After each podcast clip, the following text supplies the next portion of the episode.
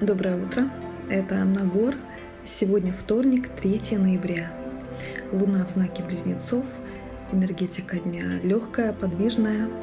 Сегодня последний день ретроградного Меркурия, и с завтрашнего дня уже будет не на кого сваливать свою рассеянность и непунктуальность. А сегодняшний день неплох для учебы и деловой активности. В вечернее время, после 19 часов, энергетика поменяется и станет более напряженной. Есть высокий риск стать жертвой обмана, мошенничества, попасть под чужое влияние.